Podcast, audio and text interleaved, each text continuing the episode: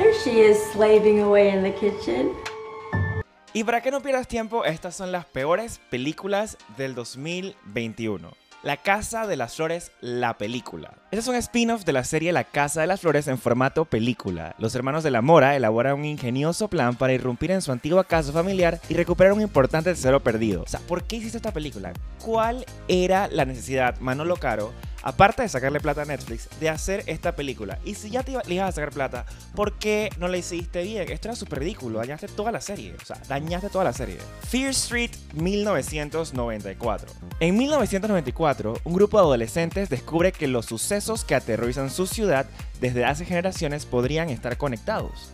Además, puede que ahora les toque a ellos protagonizar la pesadilla.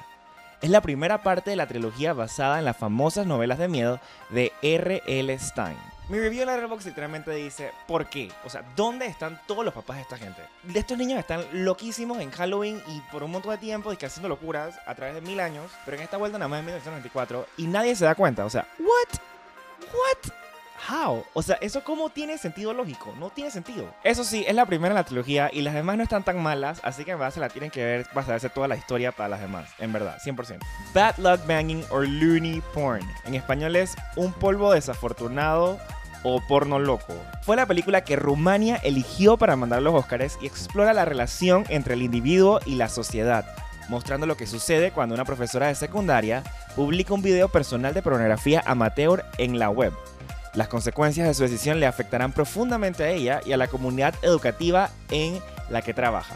Esta película está dividida en cinco partes completamente diferentes. La primera parte, que es la introducción, literalmente es un video porno, así que no vean esta película por ahí. Pero honestamente, todo el resto de las partes se sienten tan distintas una de la otra, que fue como una forma de que este director o directora, no me acuerdo, pero quiso intentar como que hacer varias películas y que todo tuviera como sentido en una sola cosa, pero en verdad no hace sentido, o sea, nunca hay una cohesión entre cada parte. Creo que la mejor parte es la última parte y se la caga al final, obviamente, porque como pésima director o directora o directore que es, literalmente no elige un final, sino que pone todos los finales posibles. Entonces es como que, ah, ok, cool. Pero digamos que el último final, como que está funny, pero ya para el momento ya yo estaba todo frustrado, que eso la volvió una película de una estrella y medio este año para mí. ¡Wow! Un documental, qué sorpresa. Creo que es uno de los dos documentales que vamos a estar hablando en todo este trayecto, al menos que ustedes quieran que yo haga un video de documentales que probablemente venga pronto.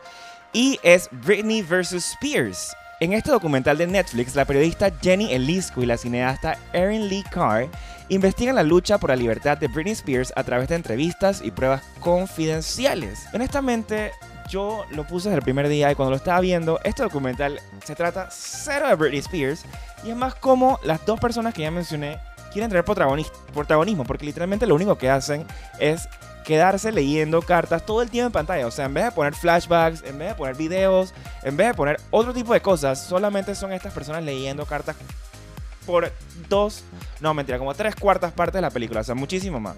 Así que yo siento que este documental en verdad no ayudó a Britney para nada. No era, no era necesario que nadie supiera ni que no hubieran tocado otros documentales ya. Entonces creo que en verdad, media estrella. Una, una. Y la peor película del año es Dune. Ah, no, mentira, no, no es Dune, es Karen. Escuchen este plot. Una mujer racista se toma como misión personal desplazar a una nueva familia negra que acaba de llegar al vecindario, pero sus miembros no se van a quedar de brazos cruzados. Exacto. Una mujer blanca que se llama Karen, que es racista, literalmente tiene unos vecinos negros, and she's just racista durante toda la película. Hay una frase que sale en el trailer que no es spoiler. There she is slaving away in the kitchen. What the fuck? O sea, honestamente, yo en Letterboxd puse que esta era la mejor comedia de todos los tiempos. Porque literalmente se la tienen que tomar así súper relajosa. Porque te la toman en serio, se lo juro que van a pasarla súper mal. Pero si te la toman como que toda risa, en verdad da mucha risa. Lo funny es que en la película cuentan de que en verdad, que, o sea, hablan y mencionan de que, oye, man, es una mujer blanca, racista, dije, conservadora que se llama Karen. Qué, gracioso, ¿no? O sea, dije, man, no, stop this. O sea, la intención estaba como que cool de la película.